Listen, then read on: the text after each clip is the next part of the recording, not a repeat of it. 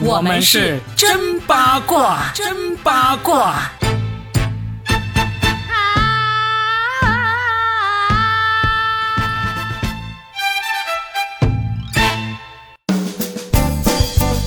欢迎来收听我们新的一期真八卦，我是算一卦 Robin，大家好。大家好，我是八一八佳倩。我觉得我们节目一开始真的要感谢一下我们可爱的听友们。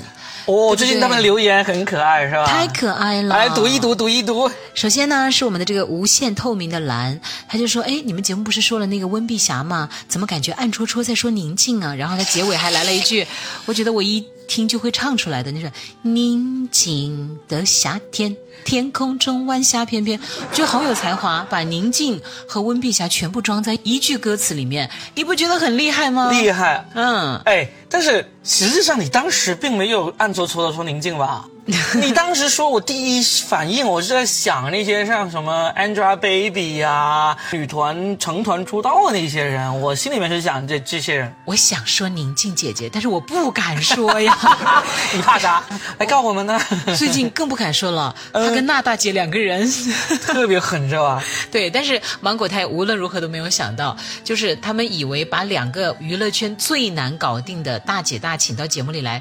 不管他们是掐起来还是合起来，都是很强的话题，但是都没有整过一个出场只有四分钟的王心凌。真的，不管王心凌是有背后的推手，还是说营销怎么样，但我都觉得，如果王心凌本身没有话题度，或者她没有实力，或者她本身没有带某种情怀也好，其他的也好，你再怎么推也推不起来呀，是不是？嗯，对啊，所以呢，她值得。值得我们这些中年大叔为他起舞，起舞。好，我跟你们说，我一定要说一段。上一回就是节目一开始，我不是唱歌吗？Oh baby，情话多说一点。然后我就说，Robin，你动什么？Robin 当时你知道吗？他在那里摇晃，而且当时我们录节目是在我的车里录的。他一摇，这个车不停的震，我的个天哪！然后对面小区保安的手电筒就射过来了，是吧？注意影响，注意影响。所以大家不知道吧？我们录节目背后有很多的花絮的啊！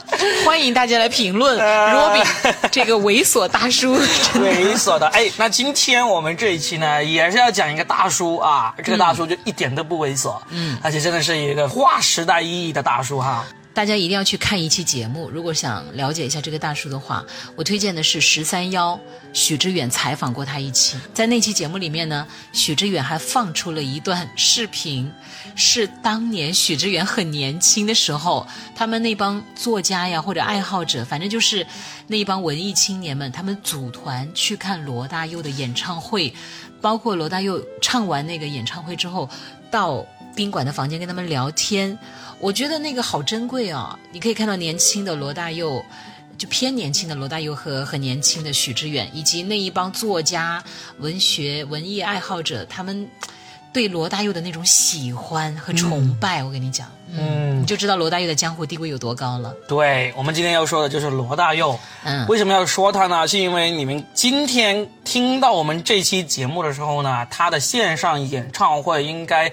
马上就要开始，喜欢他的人或者不喜欢他的人都应该去看看这场演唱会。为什么呢？因为罗大佑的歌，就像刚才若饼说的那三个字，就是划时代。划时代，嗯，对，他的演唱会就是五月二十七号晚上的八点，七点半是暖场，然后他是八点钟正式登场演唱，就在这个视频号，微信视频号就可以看了。对啊，哎，你最喜欢他哪首歌呀？我最喜欢罗大佑的歌呢，其实是人人都会唱的一首歌，《光阴的故事》。No。恋曲一九八零一九九零，这些都很喜欢，但是我最喜欢的，你们可能想不到啊，因为童年。如果也不是，如果你们有听我那个关于爱情电影那一期说的全是梗的话，你就会知道我的品味是很奇怪、很奇葩的。我最喜欢罗大佑的歌是那首《东方之珠》。是不是很有家国情怀啊？我要笑不活了，真的！我猜了那么多首都没有猜中《东方之珠》，真的！来，让让我唱一首《东方之珠》，送给你。东方之珠，小河弯弯向南流，向向哪？向东还是向南？哎呀，算了算了，我记歌词还真的是一绝啊！唱高潮部分。东方之蜘蛛整夜未眠，守着沧海，桑田变幻的诺言。诺言。哇，唱的太好了，下次不要再唱了。好像猜到你想说下次不要在节目里再唱了，你可以在家里唱给你老婆听，真哎的。走音之王啊！如果在走音界有一个人比我更厉害的话，我是不服的。没关系，你知道现在对一个人唱歌最高的评价是什么？全是感情，没有技巧。说的就是我。对，啊但是我同时怀疑，这是你最爱的一首歌，你都唱成这样。没有没有，这不是我最爱的，我最爱的还是伍佰。哇，你爱伍佰，对啊，我也爱，难怪我们两个二百五加起来 就是一个伍佰。哎，下次我们聊伍佰好不好？好，可以可以，我下次聊伍佰。我太喜欢伍佰了。嗯好，说回到罗大佑老师，我最喜欢他的那首歌是《爱的箴言》，啊，很好听。排名第二的是《滚滚红尘》。嗯啊都好。就罗大佑呢，就你知道，我们很多听众其实都是九零后甚至零零后啊，嗯，很多人其实是不太了解罗大佑的。但是，不管你再不了解他，罗大佑的歌只要响起，你基本上都曾经听过。嗯，极少会出现有一首罗大佑的那个名曲，然后你说啊，这首歌好好听，我从来没有听过，嗯，不可能的。就像现在有些零零后，他偶尔听到孙燕姿，他会说，哇，这个歌手是谁呀、这个小众歌手好好听啊，冷门真的不会这样。孙燕姿有可能会，罗大佑真的不会，你一听就知道这首歌绝对是在某个时刻听过的。而且他的歌是真的经得起这个岁月的洗练的啊，嗯。还有时光的打磨的，嗯，还有他的《知乎者也》啊，那张专辑超经典，《鹿港小镇》他其实还发出了就是时代和家乡这种变迁，被工业化碾压过后，我们和故乡的这个距离，还有就是这世界变化的如此之快，反正就是让人发现。呃，为什么他的歌会被那么多人所喜欢呢？因为他的歌真的不光是唱情歌，他其实更多的是唱一个时代的缩影。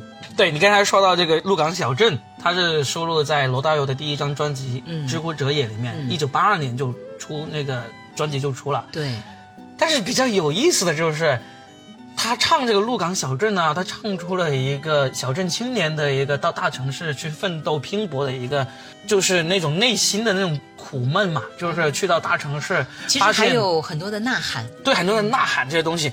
导致很多人以为罗大佑就是鹿港小镇这个地方的，嗯然后呢，还有专门有记者，大陆的记者，就是当年刚刚开始接触音乐的时候，就被这首歌深深的震撼了然。后就专门去那个鹿港小镇是吧？专门去看了，然后发现哇，就是一个很商业化的一个小镇，一点都不浪漫，一点都不淳朴，就就觉得很失落。然后更失落的时候，他去采访罗大佑，才发现罗大佑根本就不是鹿港小镇出来的，他也根本不是一个穷家子弟，他是一个中产阶级，家里还挺有钱的，供他上医学院，从来没有受过苦。有的时候呢，我跟大家讲啊，就是，呃，笙歌有句歌词写的：“写歌的人假正经，听歌的人最无情。”所以有时候你们也不要把写歌的人的写的歌啊太当回事儿。对比如说，那个黄沾他写《上海滩》的时候，其实他还没有去过上海他。没有，他根本就没有去过上海。一方面佩服人家的才华，另一方面就想，嗯，原来这也行。但是真的大师就是大师。另外还有，你说这种地名啊，唱出来之后就被人去围观或者去旅游，比如说有动力火车的忠孝东路走九遍，嗯很多人还真的去。找那个忠孝东路，结果发现也就是一个很普通的街道，有的人还真的走了九遍，或者走了九十九遍，也发现好像和歌里描述的好像差别还有点大嘞。然后陈绮贞，你说到台湾嘛，陈绮贞又有首歌叫《九份的咖啡》，对，九份是那边的，也是一个小镇小镇，旅游小镇。对，但是它那个确实有很多咖啡店，但其实就是并没有想象当中的那么的华丽，反而是怎么说，它有特色，是真的有特色但是色。九分其实还是值得去的，因为我去过。哦它在一个半山的一个小镇。对，就说那种上下坡，对然后那种小店，它在那个半山有这种小巷子、小店，然后呢，嗯你住在那民宿的话，如果是你出得起钱住的民宿，能能够透过这个各种群山，能够看到那个海上的风景，还是值得去的。哦，就就是九份还可以。对，九份还可以，鹿港小镇就算了，我们去鹿港小镇那个餐厅吃吃饭就差不多了。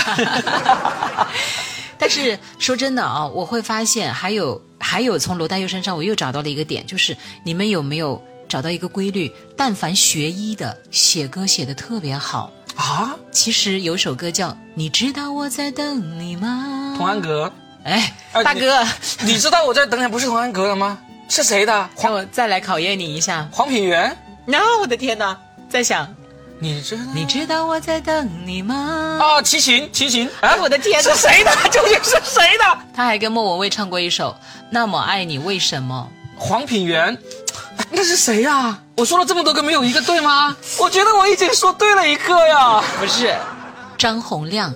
Oh my god！张洪亮也是做医生的哦。是吗？对，毛不易也是做医生的哦。毛不易是做医生的，我真的毛不易是男护士，你不知道吗？哦，我真的不知道。对呀、一杯敬朝阳，哎，不是不是不是，一杯敬故乡，一杯敬。哎妈呀，我的歌都不会唱，被你带跑了。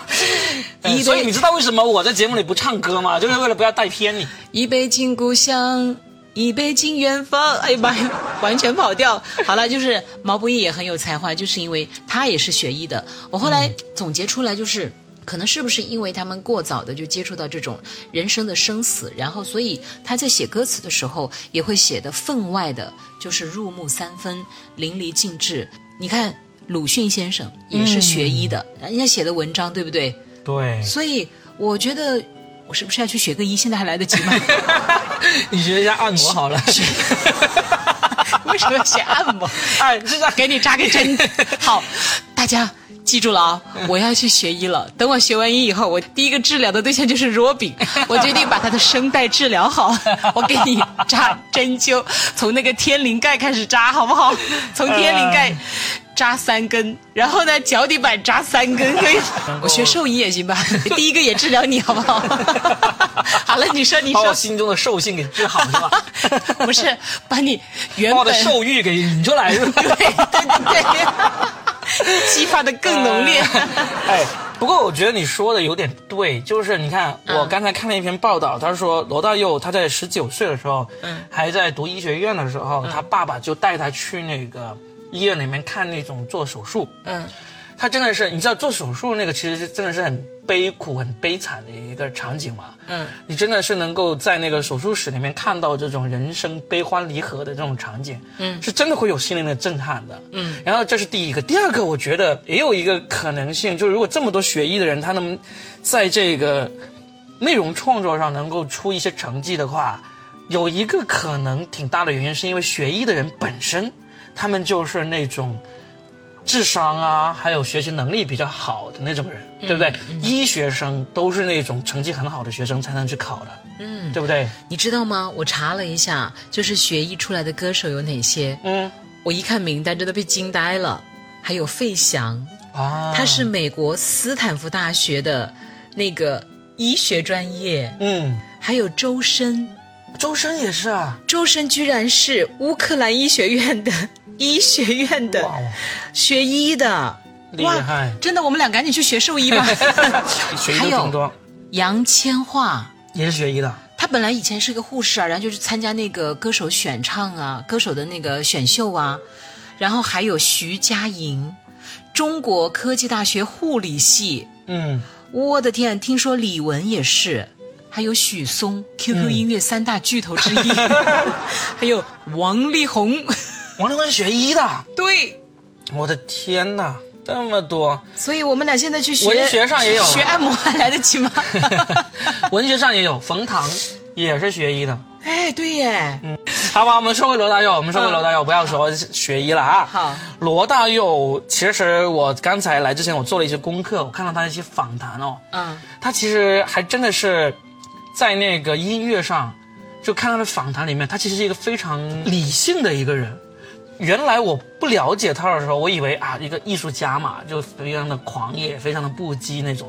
但实际上不是，他从做音乐到创作到各方面，其实都很理性。包括你看他写这个《鹿港小镇》，他也是因为他，呃，无意中认识了一个好像开摩托车的人，那个人好像就来自于鹿港小镇，他就从他身上获得这个灵感，然后呢写出了这样的歌曲，以及包括他后面有很多歌曲，他其实都是精心的从这个旋律到这个作词各方面，真的是一个到现在为止，他做了一百五十多首歌。哇，一百五十多首歌真的是几乎首首都是经典，但是呢，都是精雕细琢给弄出来的。这个是不愧是一个流行音乐的一个他们说是大家。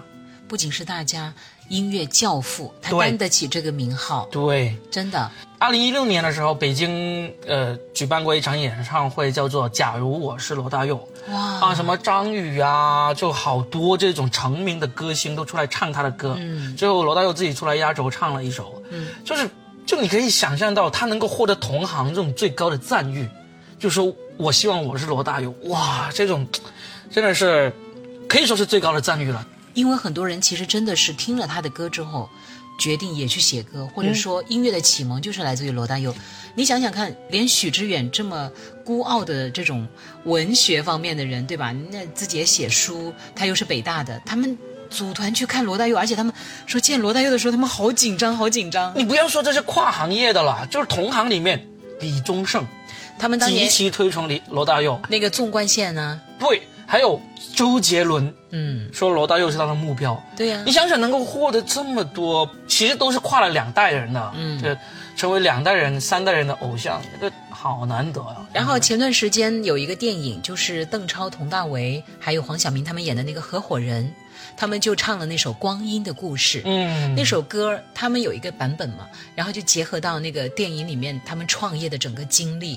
三个小伙伴从一开始一无所有，到那种废弃的房子里面搞补习班，到最后他们能够上市，对吧？嗯，就《光阴的故事》这首歌，你看几乎能把一个人的一生囊括进去。嗯，我觉得太了不起了。包括他写的那个恋曲系列，恋曲一九八零、一九九零等等等等。他今年还专门推出了一首老歌，这首老歌其实也蛮有故事的，大家也可以去听一下，叫做《永远的微笑》。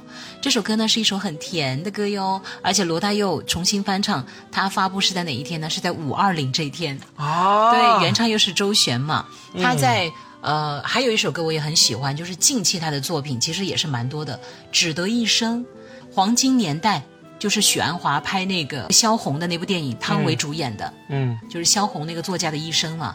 当时的主题歌就是这首《只得一生》，是罗大佑来演唱的，是吧？我也觉得就是他依然用他那个独特的嗓音唱出来，嗯，罗大佑的嗓音当然不是最好的嗓音，可是他是永远无法替代的，辨识度还那么高的一个嗓音。他唱这种饱含故事的歌曲的时候，你就会觉得，再加上萧红那个作家的一生颠沛流离，然后他那么年轻，但是又留下了作品，还值得别人把他来拍出他一生，又用汤唯这样的演员来演，就。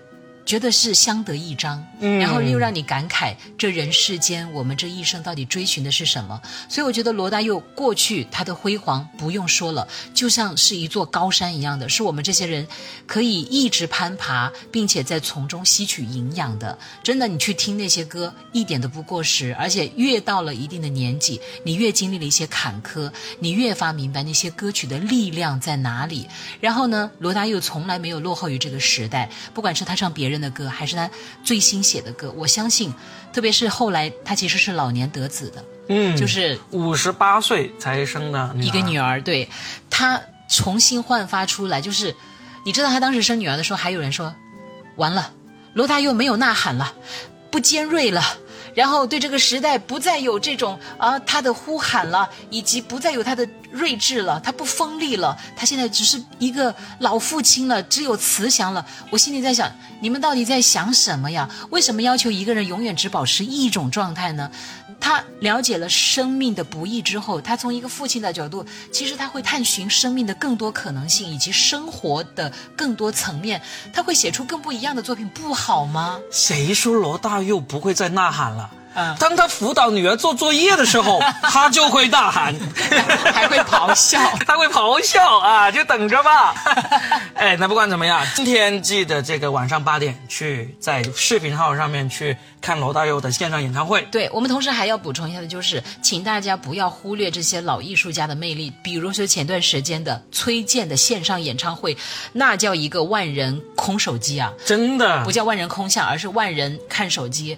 就是四千多万的观看量，你看看老艺术家们从来都没有落后于这个时代，他们永远在跟这个时代并肩前行。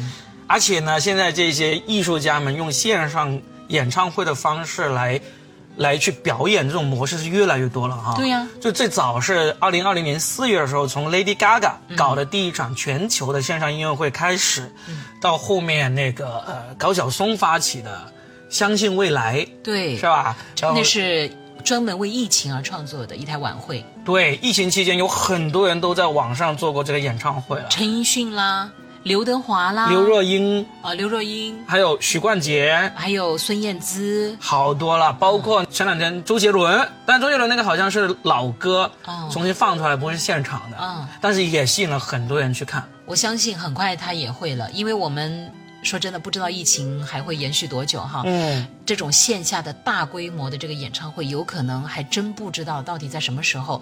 但是歌手们，因为他们也要曝光率，对，同时呢，这种音乐是很强大的一种力量。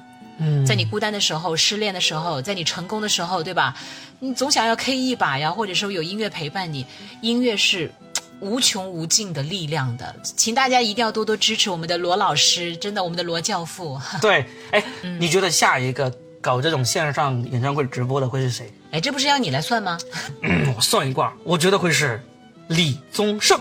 哇，那太棒了！嗯我期待。或者我们换一个话题吧，你猜错了也不怪你啊，不罚你的钱。就是我们换一个话题，不如问大家，你最期待下一个在线上开演唱会的是谁，以及之前的线上演唱会，你最喜欢的是哪一场？我觉得我们评论里面可能都会一水的说，下一个最期待的就是佳倩，佳倩，佳倩。以及 Robin 不要我，不要。Robin 演唱《东方之珠》。长夜未眠。哎，我们这么唱，大家很多人不是说睡前听我们的节目，越听越兴奋，还能睡得着吗？